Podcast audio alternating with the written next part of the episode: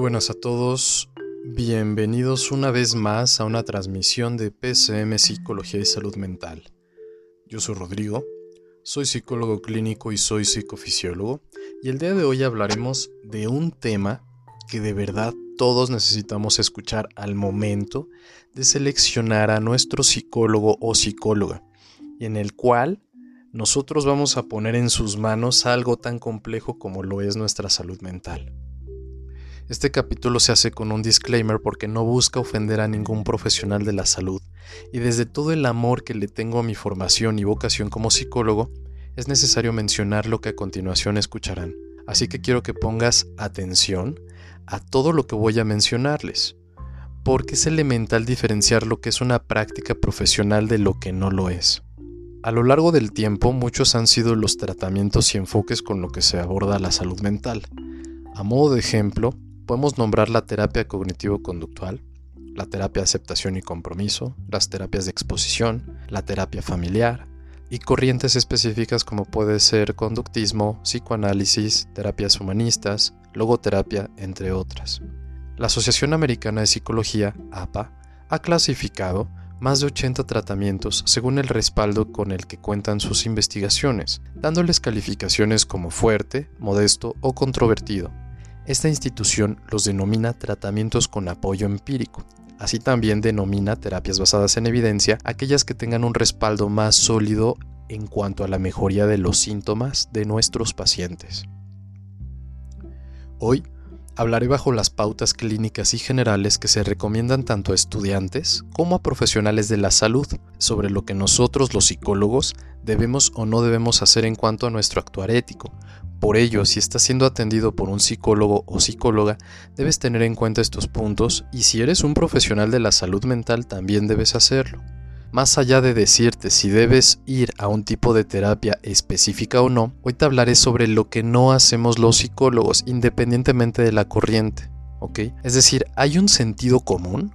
Que es un consenso general sobre nuestro actuar que son signos de alarma para la comunidad clínica y que resta no solamente seriedad a nuestra profesión, sino también pone en riesgo a los pacientes. 1. Lo primero y más importante, sin cédula profesional un terapeuta no es psicólogo. Podrá haber terminado su carrera, podrá tener su tira de materias completa, es más, podrá tener de promedio 9.9, podrá tener mil cursos, pero no es un psicólogo sin cédula. Los psicólogos y psicólogas son licenciados en la carrera de psicología que tiene como duración de 3 a 5 años según la institución, contando ya prácticas, servicio social y requisitos complementarios. Si tu terapeuta no cuenta con cédula, puedes preguntar en qué parte del trámite va. Hoy día estos trámites ya no toman mucho tiempo, así que si pasa un tiempo y tu terapeuta no tiene el interés de titularse al menos como psicólogo, busca otra opción. 2 no menos importante que el anterior, pero debes saber que el requisito principal es ser un especialista titulado. Pero nosotros, los psicólogos, además de esto necesitamos una formación para poder atender pacientes.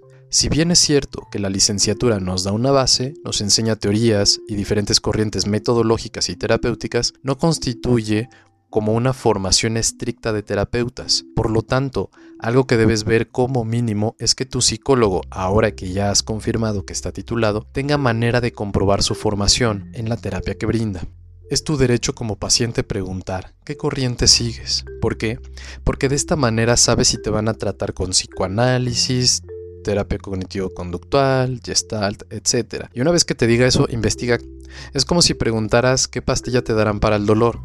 Hay algunos psicólogos que han tomado cursos y diplomados. Como paciente, estás en tu derecho en saber el tipo de tratamiento que te brindarán y tu psicólogo debe contestarte claramente. Si no lo hace, es un claro signo de que quizá no sepa cómo llevar procesos terapéuticos. Lo más apropiado es que tenga un grado de maestría en la terapia que brinda. Esto muchas veces suele ser un poco caro para los pacientes, pero ten por seguro que tendrás una atención muchísimo más especializada y a la larga saldrás más rápido de lo que te lleva terapia, que si vas, por el contrario, con una persona que no tenga esta formación. 3. Otro tip que te doy es googlea a tu psicólogo. En ocasiones podemos obtener información adicional como pláticas que ha dado, sociedades a las que pertenece, dónde ha dado clases y cosas por el estilo. Este no es un tip tan importante, pero puede ayudarte a darte una información adicional sobre las manos de la persona en quien estás poniendo tu salud mental. Al igual que hacemos con los cirujanos, no te irás con el primero que veas, sino que buscarás el que más confianza te brinde. Bueno, ocurre igual con los psicólogos. Hay algunos buenísimos que se esfuerzan día a día por superarse y actualizarse, incluso algunos ya estás en ciencia hoy día. Y no tan grandes, ¿eh? Eso me, me sorprende, pero también me motiva. Y cuatro, ahora sí ya que hemos hablado de la base, de cómo debemos buscar, y qué esperar de un especialista, te diré que no hacemos los psicólogos. Mucha atención a estos puntos. El primero, los psicólogos no salen a beber con sus pacientes. No importa lo que te digan, lo que hayas escuchado, lo que hayas visto, esto no es un actuar ético. Los psicólogos no salen a beber alcohol con sus pacientes. ¿Ok? Los psicólogos no tienen relaciones sexuales con sus pacientes. Esto también es una de esas cosas que de repente en algunas sociedades ha llegado a pasar, que fulanita terminó acostándose con el terapeuta o fulanito terminó acostándose con su terapeuta. Esto no es un actuar ético para nada. Eso es algo reprobable dentro de la comunidad clínica en psicología. Los psicólogos no toman cafecitos con los pacientes. Esto puede sonar un poco raro. En algún momento, eh, una paciente quería preguntarme si podíamos salir a tomar un café. Yo le dije que pues en mi consultorio anterior yo tenía una máquina de café en la sala de espera. Y me decía, mira, con todo gusto te puedes ir y servir un cafecito de los que hay ahí y tómate todos los que quieras en tu sesión de terapia. No, no, no, Rodrigo, pero yo me refiero a salir de aquí, del consultorio, e ir por un café. Yo le dije, mira, justamente lo estás diciendo tú. Salir del consultorio ya no es un espacio terapéutico y por lo tanto es algo que los psicólogos no hacemos. No tomamos cafecito afuera con los pacientes. No es como ahorita terminando mi turno, nos vamos por un café. No. Porque yo me pregunto, bueno, se supone que dentro de toda acción hay intencionalidad. Entiendo la intención del paciente que quiere romper, si lo queremos decir así, el encuadre terapéutico donde la terapia se da dentro de un espacio seguro que es un consultorio. Entonces, si nos vamos al café, ¿en dónde estamos? Estamos fuera de ese espacio seguro. Yo lo que le comenté a esta paciente es, mira, si yo te acepto tu café, ya no vuelves a ser mi paciente, pero yo ya no voy a volver a salir por otro café. Por el contrario, puedes tomarte todos los cafés que quieras de la máquina que está afuera en la sala de espera y seguimos con tu tratamiento. Es decir, nosotros como especialistas debemos tener mucho cuidado porque a veces los pacientes también van a buscar salir, no todos, obviamente quiero esto mencionarlo, no todos van a buscar salir del encuadre terapéutico, pero nos vamos a topar con algunos que sí y que van a confundir una relación terapéutica. Más adelante hablaré de la relación que tenemos como terapeutas con los pacientes. Pero nosotros no salimos a tomar café con los pacientes, ¿ok? Los psicólogos no se van de vacaciones con los pacientes. No sé esto porque de repente hay algunos casos anecdóticos de que el psicólogo se fue con el paciente de vacaciones? ¿Dónde está la clínica? No he leído un solo libro en el que se incluya este apartado, donde te lo mencionen. No he visto una tarea en algún curso, diplomado, conferencia, donde se hable de esto. No, eso es reprobable. Los psicólogos no se van de vacaciones con los pacientes. No es como que, ay, ¿qué haces? Ah, estoy con mi psicóloga en Cancún. Ah, caray.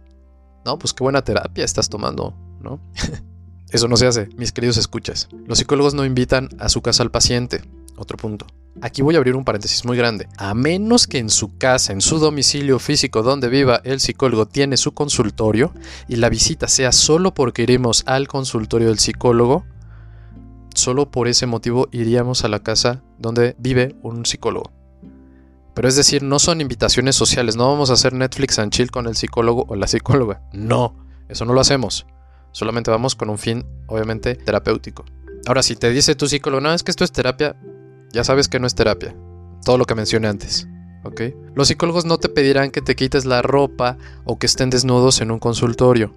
Esto en algún momento se trabajó dentro de una terapia, de una teoría que llamaron psicocorporal, propuesta en la década de los 60 por algunos teóricos, pero fue prontamente descartada. ¿Por qué? Pues por su naturaleza. Claramente era un, tratamiento o un, una terapéutica poco ortodoxa, poco ética, alternativa, que no era ciencia, entonces lo descartaron. Pero si te lo pide tu psicólogo, eso no, o psicóloga, eso no es terapia. ¿Ok? Uno de los más importantes. Los psicólogos no recetamos medicamentos. Ojo, no por mucha experiencia que tengamos. Es más, yo ni siquiera diciendo que soy psicofisiólogo no tengo ni la autoridad moral, ética ni profesional aún habiendo yo he tomado cursos de psicofarmacología, pero eso no me da la responsabilidad ni la autoridad. Aunque conozcamos mucho de medicamentos, nombres, qué funciones tienen en el sistema nervioso, no tenemos la facultad de controlar, disminuir, aumentar o regular las dosis del fármaco que tomas. Posiblemente tengas un tratamiento psiquiátrico, pero nosotros solo consideramos la parte de los efectos para hacerte algunas recomendaciones generales sobre qué puedes experimentar. Es decir, estamos hablando, ah, mira, si tú tomas metilfenidato, atomoxetina, clonazepam, etc., puedes experimentar estos síntomas. Vaya, en su más estricto sentido, psicoeducamos sobre la psicofarmacología. Pero el especialista que hace recetas en este campo son los psiquiatras, paidopsiquiatras, neuropsiquiatras o el médico general, si es que tiene alguna especialización en psiquiatría, pero no lo puede hacer un psicólogo.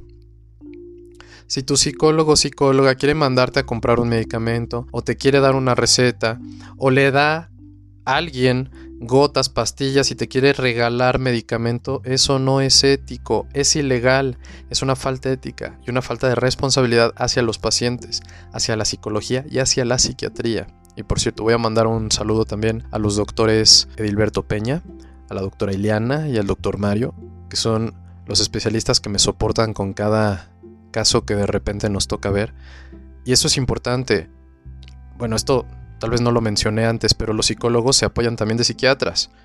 Cuando tenemos la necesidad y tenemos que hacer a veces un tratamiento interdisciplinario, cada vez está más avanzando la ciencia hacia ese tipo de postura que hacia la postura reduccionista de yo solamente aquí desde mi brecha voy a poder curar todo lo que tiene mi paciente. No, eso no es verdad. Los psicólogos no son como un amigo, aunque esto suene muy triste. Un psicólogo es un especialista que basará su relación contigo de manera terapéutica, buscando que cada comentario, intervención o tema del cual se hable sea para poder trabajarlo en pro de ti, por lo mismo, la terapia no se basa en la vida del psicólogo y en las opiniones del psicólogo, sino en tu propio proceso. Si bien es cierto que nosotros, los psicólogos, podemos usar algunas experiencias personales como ejemplo, eso es una técnica que está bien documentada, al menos en cognitivo-conductual, una cosa es ejemplificar y otra que tu psicólogo te pida a ti consejos. ¿No? Imagínate, vas, pagas la consulta y todavía le terminas tú diciendo que tiene que hacer a tu terapeuta. Está cañón.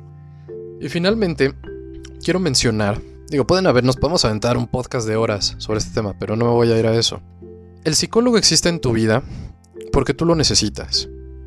Es decir, nosotros tenemos una fecha de caducidad en la vida de nuestros pacientes, así como aparecemos, llega un momento donde desaparecemos. Es como el odontólogo, el reumatólogo, el gastroenterólogo. No vas a estar en contacto toda tu vida con él, a menos que tengas un padecimiento que tengas que estarlo revisando durante toda tu vida. Pero si no es así, va a aparecer, va a estar presente durante tu tratamiento y se va.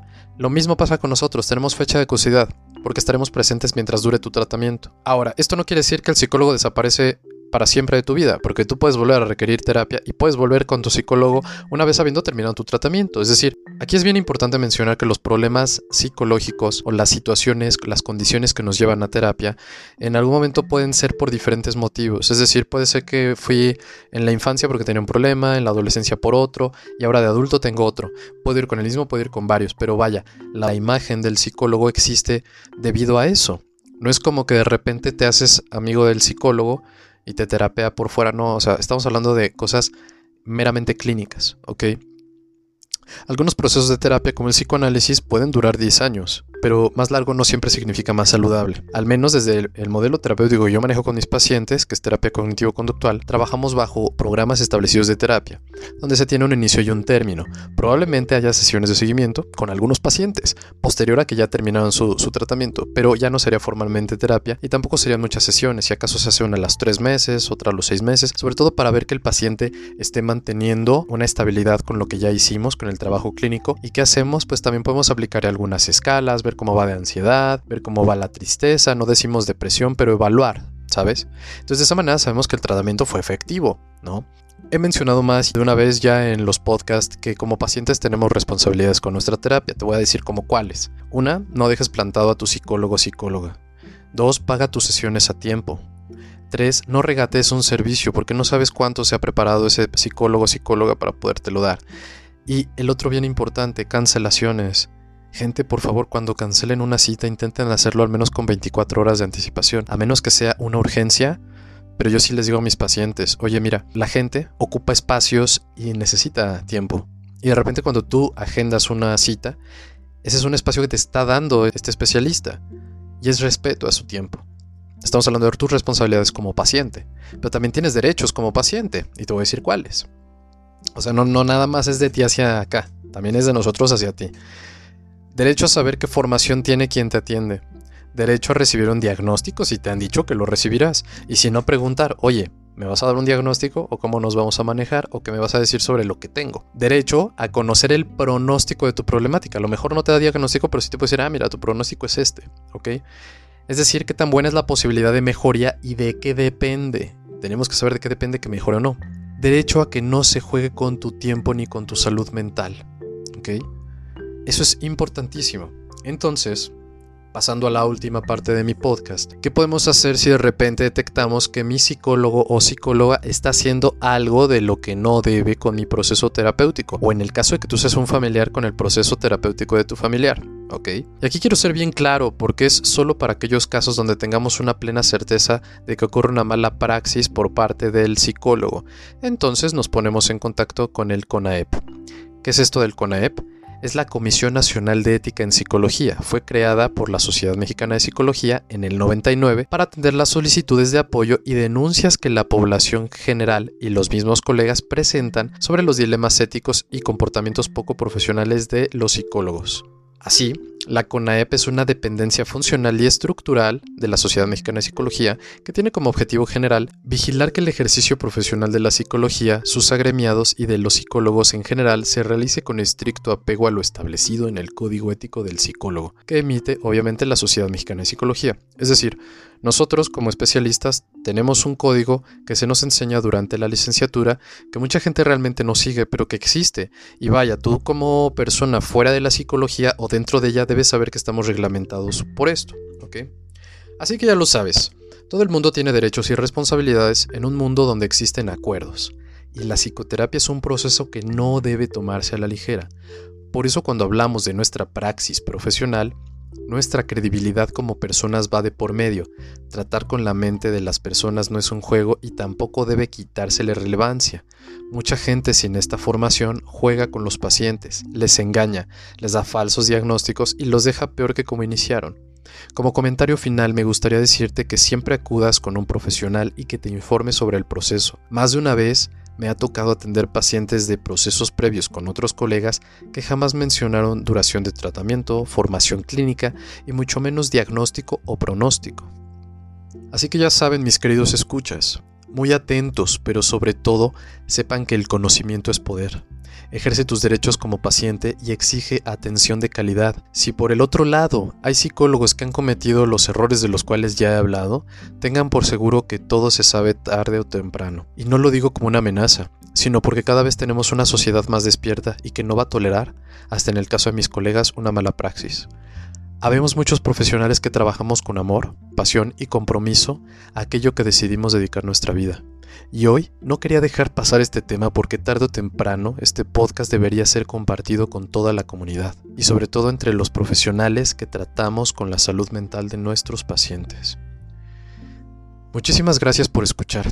Si te ha gustado este episodio, compártelo con aquellas personas que creas pueda beneficiarles y te agradezco una vez más por formar parte de la comunidad que escucha este contenido. Y si quieres dejarme un comentario, puedes hacerlo a través de las múltiples vías en redes sociales en donde me encuentras bajo el seudónimo de Rod Blau y estaré leyendo todos sus comentarios y contestándolos.